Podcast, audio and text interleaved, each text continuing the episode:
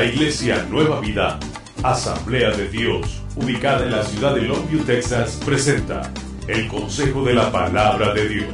Los pastores Arturo y Mayra Morales le invitan este día a meditar en las Sagradas Escrituras.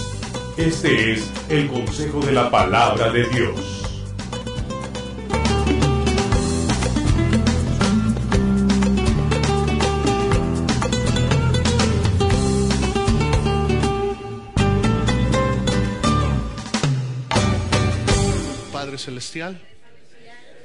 Este corazón es tierra fértil para tu palabra.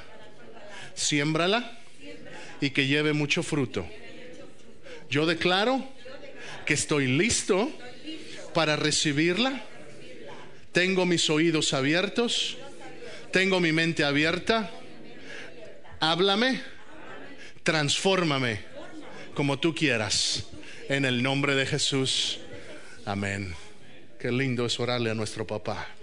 Dice Juan capítulo 8, versículo 31. Lo leemos y después toma su lugar. Dijo entonces Jesús a los judíos que habían creído en él, si vosotros permaneciereis en mi palabra, seréis verdaderamente mis discípulos y conoceréis la verdad y la verdad os hará libres. libres. Le respondieron, linaje de Abraham somos y jamás hemos sido esclavos de nadie. ¿Cómo dices tú seréis libres? Jesús le respondió, de cierto, de cierto os digo, que todo aquel que hace pecado, esclavo es del pecado. Y el esclavo no queda en la casa para siempre, y el Hijo sí queda para siempre. Así que si el Hijo os libertare, seréis verdaderamente libres. Aleluya. Gloria al Señor. Tome su lugar esta mañana. Versículo 35 dice, el esclavo no queda en la casa para siempre, el hijo sí queda para siempre. Dígale a sus vecinos, soy hijo, no esclavo. Dígaselo, soy hijo, no esclavo. Dígale, soy hija, no esclava soy hijo, soy hija, no esclavo, no esclava. Hemos estado predicando sobre libertad. Mi esposa predicó sobre libertad del temor de los hombres, del qué dirán, libertad de, esas cosas. Hace dos semanas yo le hablé sobre libertad de las ofensas, ser libre de, de las ofensas, aprender a perdonar y aprender a olvidar. No, no decir que nunca pasó, pero aprender a que esa herida del pasado no me siga lastimando, sino que esa herida se convierte en una cicatriz.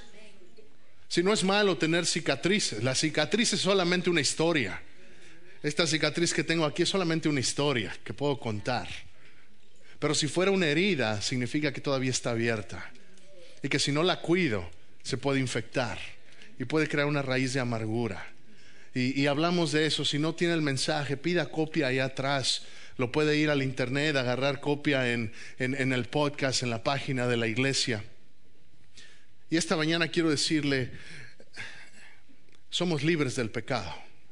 Y, le voy a decir una cosa esta mañana y quiero que si por favor puede imaginar conmigo, hoy vamos a entrar en corte, hermanos. Esta semana y las semanas últimas pasadas hemos hablado, no sé si ha visto la noticia sobre esta mujer que aparentemente... Eh, asesinó a su hija y había una gran corte, ni siquiera, ¿cómo se llama esta señora? Ah, Casey Anthony. Casey Anthony, hubo este, hubo este, este juicio en contra de ella y, y, hubo deliberaciones y esta mañana quiero decirle, vamos a entrar en corte nosotros, porque quiero hacerle saber lo que Cristo hizo legalmente por usted.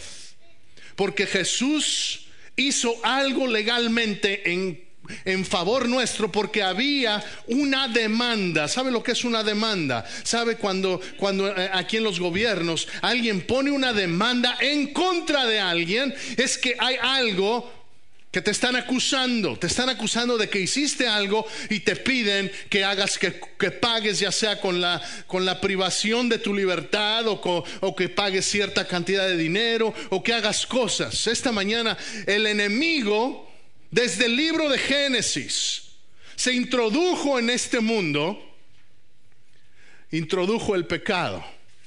Por la, por la decisión del hombre, de Adán y de Eva de pecar, se introdujo una discordia Se introdujo una falta de paz en la humanidad, una falta de paz entre los hombres y una falta de paz entre los hombres y con Dios.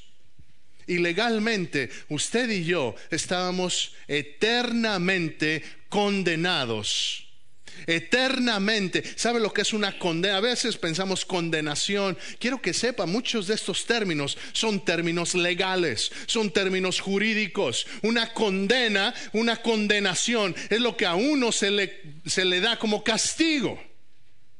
Cuando hablamos de condenación, estamos hablando que hay un juicio. ¿Cuántos sabemos que Dios es un juez? Dios es amor, pero Dios es un juez también. En la integridad de nuestro Dios, Dios es justo. Diga, Dios es justo.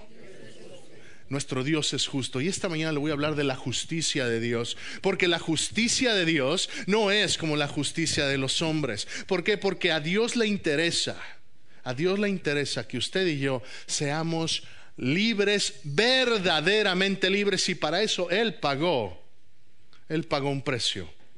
En esta corte hubo un culpable y ese culpable eres tú. Y quiero que lo tomes personalmente. Y, yo, y yo lo digo, ese culpable soy yo. Y ese culpable eres tú.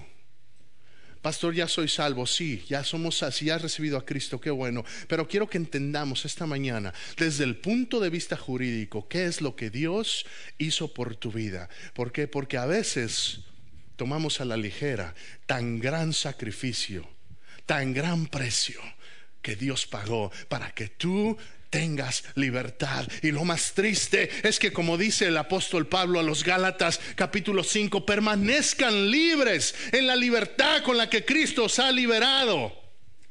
Y no permanezcáis esclavos en el yugo del pecado. Si puedo ser cristiano y todavía vivir como esclavo qué abofetada a mi Padre Celestial, que Él te dijo, ya pagué tu fianza, ya puedes salir, pero todavía quiero vivir como esclavo. Y muchos de nosotros, quizá no es que queramos vivir como esclavos, quizá no quiera yo vivir como vivo, pero es que no hemos comprendido lo que Cristo ha hecho por nuestra vida lo que Cristo ha hecho espiritualmente por nosotros. Esta mañana entienda una cosa, hay un juez, hay un jurado y hay un acusado. Y los acusados esta mañana somos usted y yo. Y usted y yo estamos en ese lugar sentados, acusados. ¿Acusados de qué, pastor? Acusados de que vaya a primera de Juan, capítulo 3, versículo 4. Al final quiero que entienda una cosa, usted es hijo, no es esclavo. Y ahorita le voy a explicar por qué. Y vamos a estar regresando aquí a Juan capítulo 8, porque Jesús le está hablando a los judíos. Jesús le está hablando a los que creían que eran hijos de Dios. A los que pensaban, pues es que como yo soy del linaje de Abraham, yo soy. Pero déjame decirle lo que Dios mira. Primera de Juan capítulo 3 versículo 4 dice, todo aquel que comete pecado infringe también la ley pues el pecado es infracción de la ley. Todo aquel que comete pecado infringe también la ley, pues el pecado es infracción de la ley. ¿Cuál ley, pastor? Para el judío, la ley era todo lo que es el Antiguo Testamento. Pero para nosotros, ¿qué es la ley? ¿Será que ya ahora que estamos en Cristo ya no sirve el Antiguo Testamento? ¿Será que, que, está que ha caducado, que ya Dios no espera nada de nosotros según como lo esperaba en el pueblo? No, hermano, Dios todavía espera eso, pero espera aún más, porque no solamente Jesús vino a cumplir la ley, sino vino a abrogarla con un nuevo pacto. ¿De qué me habla, pastor? Le estoy hablando en el Antiguo Testamento. Dios hizo un pacto con su pueblo y el pacto fue a través de la ley. Y cumplían la ley y entonces Dios podía tener relación con ellos. Pero dígame, ¿es posible cumplir la ley? No, no es posible. ¿Por qué? Porque la ley habla del corazón. La ley habla de no codiciarás. Lo estudiamos hace dos o tres domingos en la, en la tarde. Y hablamos de ese pasaje, no codiciarás y, y, y dígame quién no ha codiciado. No mentirás. Y dígame quién no ha mentido. Y si usted me dice que no ha mentido, ahí está mintiendo ahorita mismo. Ya cayó. La realidad es que nadie puede cumplir toda la ley. Y Dios lo sabía. Si la ley está dada para establecer límites, y Dios quiere establecer límites en tu vida y en mi vida. Dios quiere establecer fronteras en tu vida y en mi vida. Pero humanamente somos buenos para cruzar la frontera. Somos buenos para romper la ley. En más de un sentido. ¿eh? Algunos le agarraron la onda, otros no. Está bien. Ahí luego cuando lo escucha, ah, eso se refería al pastor. La realidad de las cosas, hermano, es que cuando Dios dio la ley, también tuvo que establecer un sistema de reconciliación. ¿Por qué? Porque Dios sabía que usted y que yo no podíamos cumplir con la ley.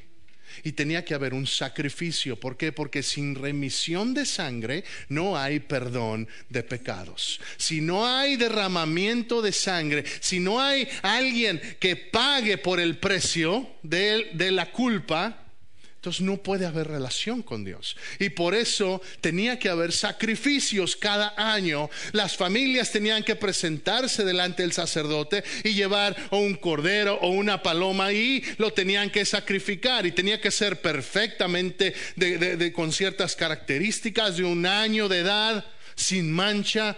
Tenía que ser perfecto. ¿Por qué? Porque solamente algo perfecto puede tomar el lugar de algo imperfecto. Porque no puedo presentar algo malo para redimir algo malo. Si quiero enmendar las cosas, tengo que presentar algo bueno para remendar lo malo. No puedo presentar malo por malo. No hay ganancia para aquella persona a, la cual se le debe. Por eso Dios demandaba un sacrificio perfecto. Pero se tenía que hacer año tras año tras año. Y lo que el animalito hacía era tomaba el lugar de la familia, tomaba el lugar de la persona. Y ese derramamiento, esa sangre, permitía literalmente que Dios pudiera tener relación con el pueblo en ese entonces. Todos hemos pecado. Romanos 3:23. Todos hemos pecado y estamos destituidos de la gloria de Dios. Estamos separados de Dios. Estamos condenados a estar separados de Él. Ese es el cargo que Dios tiene en contra tuya y en contra mía. ¿Por qué? Por el pecado, hermano. Porque tú batallas con ese pecado. Y estoy hablándote esta mañana de pecado. La Biblia tiene dos palabras para pecado. No las voy a pronunciar porque no puedo, están en griego. Pero una palabra significa cuando uno peca una vez, cuando es algo que, que por descuido o cuando uno peca por, por, por, por, por negligencia y es una vez. Pero hay otra palabra que es la que se usa en la mayor parte del Nuevo Testamento cuando se habla de esclavitud al pecado. Si puedes, si lees Romanos 5, Romanos 6, Romanos 7, entonces, pues, cada vez que se, que, se, que se, menciona la palabra pecado, está hablando de una palabra que, que en la gramática es un participio activo. ¿Qué es un participio activo, pastor? Es algo que constantemente está pasando. Es algo que constantemente está pasando, es algo habitual. Entonces, cuando, cuando estamos hablando de, de ser esclavos al pecado, no es de que, ay, dije algo malo, dije una mentirilla que se me escapó y y, soy esclavo del pecado. No, estamos hablando de, hábitos. Estoy hablándote, hermano, y, te estoy hablando esta mañana con toda seriedad, porque Dios quiere que seamos libres. Y es tiempo que, que entendamos, tengo que romper con esos hábitos. Pero ¿cuántas veces tú y yo no hemos querido hacerlo por nuestra propia voluntad? Quiero dejar de ser eso, ya no quiero ver aquello, ya no quiero usar mis palabras de esta manera. Intentamos hacer cosas con nuestra propia voluntad, pero no podemos. Porque quizá pasa una hora y ya estamos haciendo lo mismo. O quizá pasa un mes y regresamos a la misma basura. O pasen años y regresamos a lo mismo. Y lo que te estoy diciendo esta mañana es que es el enemigo que quiere mantenerte atado. Y Dios no pagó, Cristo no fue a la cruz para que tú sigas regresando a ese vómito, para que tú sigas regresando a esa porquería. Dios quiere que seas libre, verdaderamente libre. Dios quiere eso para tu vida y para mi vida.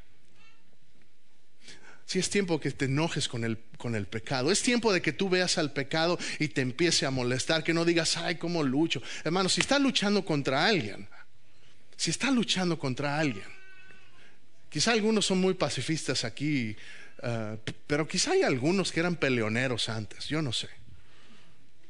Pero cuando uno se enojaba con alguien,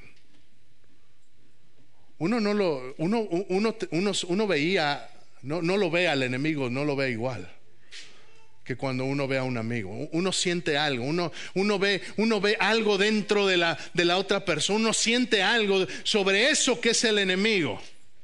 Yo te digo esta mañana, empieza a ver al enemigo por lo que es. es. Es, algo que merece que tú no lo toleres. Es algo que tú merece que tú no, lo, no le tengas miedo. Hay algunos que le tienen miedo al diablo. Hay algunos que le tienen miedo a los demonios, a lo que pueda pasar. Yo te digo, la Biblia dice que Él está por debajo de nuestros pies, hermano. No tengo por qué temerle al enemigo. Él está vencido.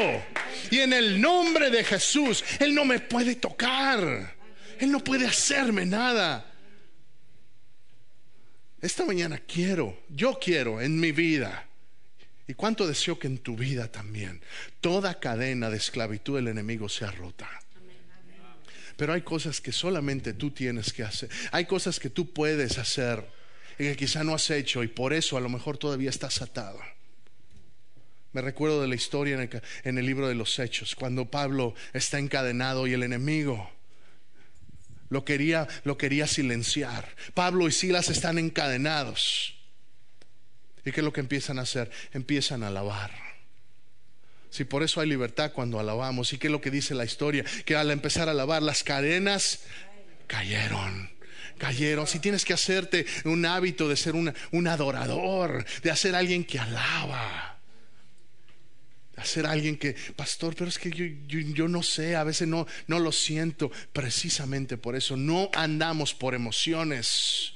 Andamos por fe, hermano. Hago lo que sé, no hago lo que siento. Si hago lo que siento, habría domingos que no viniera. El pastor también. Si fuera por lo que siento, Habría domingos que, habría miércoles que no quisiera orar, habría días que no quisiera abrir la Biblia, que, que sintiera cansancio, que, ah, pero hermano, no ando por mis emociones. Si, si, si, si anduviera por mis emociones, quizá no controlaría mi boca, quizá diría cosas que no. Pero no ando por mis emociones, hermano, tengo que andar por fe, porque soy hijo, no soy esclavo. Soy hijo, no soy esclavo. El esclavo es desechado. El esclavo lo echan fuera de la casa. Pero el hijo, aunque se vaya, el papá está a la puerta esperando a que regrese. El esclavo lo desechan. ¿De qué habla, pastor? Vaya Génesis capítulo 21. Quiero que entienda. El hijo se queda, el esclavo se va. Génesis capítulo 21.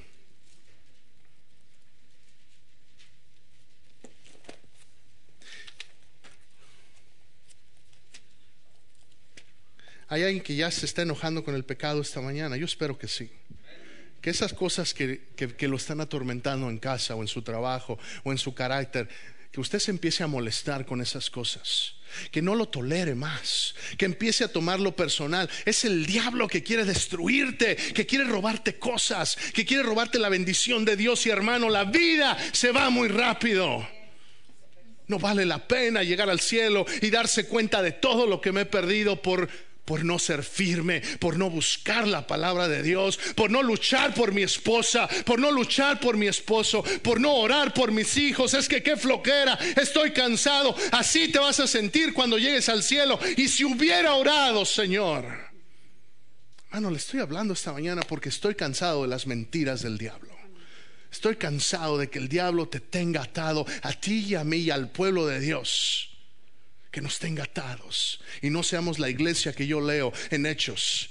Una iglesia relevante en su ciudad, una iglesia donde hablaba el hermano Antonio, donde, donde, donde la misma sombra de los discípulos pasaba y se sanaba la gente. Hermano, yo ya quiero que esas cosas pasen. Y Dios todavía es el mismo ayer, hoy y siempre. Él puede hacer lo mismo aquí. Hay alguien que quiera ver milagros en este altar. Hay alguien que esté ya cansado. Ay, tiene que haber más. Tiene que haber más. Tiene que haber más. Abraham Usted sabe, la, Dios recibió, promesa de Dios, vas a tener hijo eh, eh, eh, en tu edad avanzada y edad no, y él se desesperó y se metió con la sierva, se metió con la esclava Agar y, y, empezó a haber conflicto cuando finalmente llegó el hijo de la promesa, que es Isaac, y entonces había problemas entre Ismael y entre Isaac. Y sabe que hoy en día todavía hay esos problemas por la desobediencia de Abraham porque los descendientes de Ismael es todo el mundo árabe y los descendientes de Isaac es el pueblo de Israel. Por eso vemos conflicto constante. ¿Y qué es lo que pasa? Génesis 21, ya lo tiene. Dice la palabra del Señor. Versículo 10. Por tanto dijo Abraham, echa a esta sierva y a su hijo, porque el hijo de esta sierva no ha de heredar con Isaac mi hijo. ¿Por qué le menciono esto? Porque el, siervo se desecha.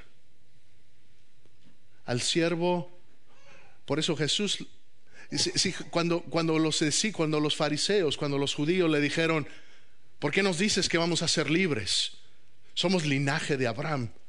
Nunca hemos sido esclavos y el problema es, es, cuando crees que eres libre y en verdad realmente eres esclavo. Ese es el problema, que no sabemos cuando realmente estoy atado y pienso que soy libre, pero no me doy cuenta que esa televisión me tiene encadenado. O no me doy cuenta que esa pornografía me tiene atado. O no me doy cuenta que esos pensamientos de suicidio me tienen atado. O no me doy cuenta que esos pensamientos de venganza me tienen atado. O no me doy cuenta que esos pensamientos de, de, violencia me tienen atado. O no me doy cuenta que esos pensamientos, hermano, tú sabes. Si lo peor que puede pasar es que pensemos que seamos libres mientras estemos atados. Y Dios quiere que tú seas libre, verdaderamente libre. Verdaderamente libre. La palabra esta mañana recuerda, la palabra de Dios nunca es para condenación si me escuchas, nunca es para condenación, nunca es para apuntar el dedo. Lo que Jesús hace es Él tomó tu lugar y en un momento voy a llegar a eso. Pero lo que Jesús hizo es tomar tu lugar. Y si esta mañana la palabra te llega, no es para acusarte, ni es para que te sientas menos, sino es para decirte, Dios ya pagó para que dejes de sentirte así. Cristo ya pagó para que no te sientas así, para que dejes de vivir como esclavo. Cristo ya pagó tu libertad. Es tiempo que te sacudas y empieces a vivir libre, verdaderamente libre. Empieces a vivir como hijo, no como esclavo, porque el hijo tiene herencia. El esclavo no tiene herencia. Si alguien tiene que recibir esto en su espíritu esta mañana, el hijo tiene herencia, el esclavo no tiene nada. El esclavo sirve, pero el que es hijo tiene herencia. ¿Qué es la herencia? Es la promesa. Es aquello que, que, el Padre tiene que deja para el Hijo. ¿Y cuántos sabemos que nuestro Padre tiene cosas buenas para nosotros? Yo no sé cómo haya sido tu Padre celestial, digo, tu Padre terrenal. Yo no sé, algunos hemos sido afortunados, algunos hemos sido desafortunados, yo no sé. Quizá tuviste un buen padre, quizá tuviste un mal padre, pero no dejes que la imagen de tu Padre terrenal afecte la imagen de tu Padre celestial. Tu Padre celestial es bueno, Él tiene cosas buenas para ti y de las cosas primeras que Él ha hecho para ti es darte libertad, que seas libre del pecado. Abraham dijo, echen fuera Echen fuera a, esa sierva. ¿Y por qué es relevante eso? Porque estos pensaban, somos linaje de Abraham. Si regresas a Juan 8, están hablando y, y, le están diciendo, somos, nosotros somos linaje de Abraham. Nunca hemos sido esclavos. Y Jesús, yo me imagino, en su compasión, porque él amaba a los fariseos, eh, a ellos vino. Vino a los judíos, vino a los religiosos. Lo triste es que fueron los únicos que no lo reconocieron. Porque de Oriente vinieron a buscarlo y los pastores gentiles vinieron a buscarlo. Y los profetas en el templo lo reconocieron, pero los que se suponía que estudiaban la palabra, se les fue, hermano, que no se nos vaya, que no se nos vaya la presencia del Señor, por estar ocupados, por ser religiosos, por religiosos se les fue. Si no se trata del domingo nada más, hay que ser pueblo de Dios el lunes también. Cuando vayas a, la, a tu casa, cuando estés en casa con los niños, Ahí eres embajadora de Cristo para tus hijos, para las mamás. Sé que sepas, tu trabajo como mamá es importantísimo. Tu trabajo como madre es importante. Y cuando vas al trabajo, varón, y las hermanas que trabajan también, ahí eres representante de Cristo, ahí tienes que ser iglesia también. Es ahí donde, donde el Señor se, se quiere manifestar. Es donde ahí la luz brilla más fuerte y más intensa pero tengo que ser libre. Abraham siempre fueron libres, el pueblo de Israel, eh, fueron, sí llegaron a ser esclavos en Babilonia, sí llegaron a ser esclavos en Egipto, pero, pero, pero estos hablaban del linaje, la descendencia, tenían este orgullo de decir, pues, pues no somos, dice el linaje de Abraham somos, versículo 33 en el capítulo 8. Jamás hemos sido esclavos de nadie, como dices tú, seréis libres. Y decían eso, hermano, porque Jehová siempre los liberaba. Jehová siempre y en eso tomaban orgullo en las promesas de Abraham, cuando Dios le dijo a Abraham, y haré tu nación más grande que las estrellas del cielo. Y tomaban ese orgullo en ese sentido, y, aunque habían sido esclavos, no lo consideraban porque permanecían libres. Y es más, aún ahí estaban siendo parte del imperio romano. Jesús fácilmente hubiera dicho, no, somos, son esclavos, pues ahorita como judíos somos esclavos, somos siervos de los romanos. Pero Jesús no estaba hablando de una esclavitud física, estaba hablando de una esclavitud espiritual. Por eso tenemos que entender, somos hijos, no esclavos. ¿Cómo puedo ser hijo? Entiende esto, hermano. Hay que permanecer en la palabra, hay que conocer la verdad ¿Qué es lo que dice ahí mismo en Juan? Si vosotros permaneciereis en mi palabra, seréis verdaderamente mis discípulos y conoceréis la verdad y la verdad os hará libre. ¿Qué es la verdad? Porque en este mundo hoy en día tu verdad no es mi verdad. Yo lo veo de una manera, tú lo ves de otra manera, pero esta es mi verdad. ¿Qué dice Juan 14, 6? Jesús le dijo, yo soy el camino y la verdad y la vida. Y nadie viene al Padre si no es por... ¿Cómo vamos al Padre? ¿A través de quién? ¿A través de quién? Solamente a través de Jesús. Alguien diga amén. Nadie más. Él es el camino. No dice un camino. Él es el camino. Qué intolerantes los cristianos. ¿Cómo pueden decir que ellos conocen el camino? Hay, hay varios caminos. No, mi hermano, solamente hay un camino. Se llama Jesucristo. No es Mahoma, no es Buda, no es, no es, ah, no, no es la Virgen, no es ningún santo. Se llama Jesucristo y solamente Jesucristo. No hay nadie más que sea el camino, sea la verdad, sea la vida. Hermano, entiende una cosa. Jesús dijo, conoceréis la verdad. Lo interesante de esto, gramaticalmente hablando, es que cuando uno habla de la verdad, la verdad es un hecho. Es algo que generalmente se tiene que usar el verbo saber, no el verbo conocer. Pero el verbo saber es solamente conocimiento intelectual. Pero conocer es un conocimiento personal. Si lo que está diciendo Jesús es a los fariseos, a los judíos, está diciendo, necesitan conocer la verdad, no solamente saberla aquí. Hay mucha gente que sabe de Jesús, pero no conoce a Jesús. ¿Sí me entiende? Yo, yo, yo sé quién es el presidente Obama, pero yo no conozco al presidente Obama. Yo sé quién es, pero yo no, yo, yo no, yo no lo conozco. De igual manera esta mañana, ¿quieres, ¿quieres ser hijo y dejar de ser esclavo?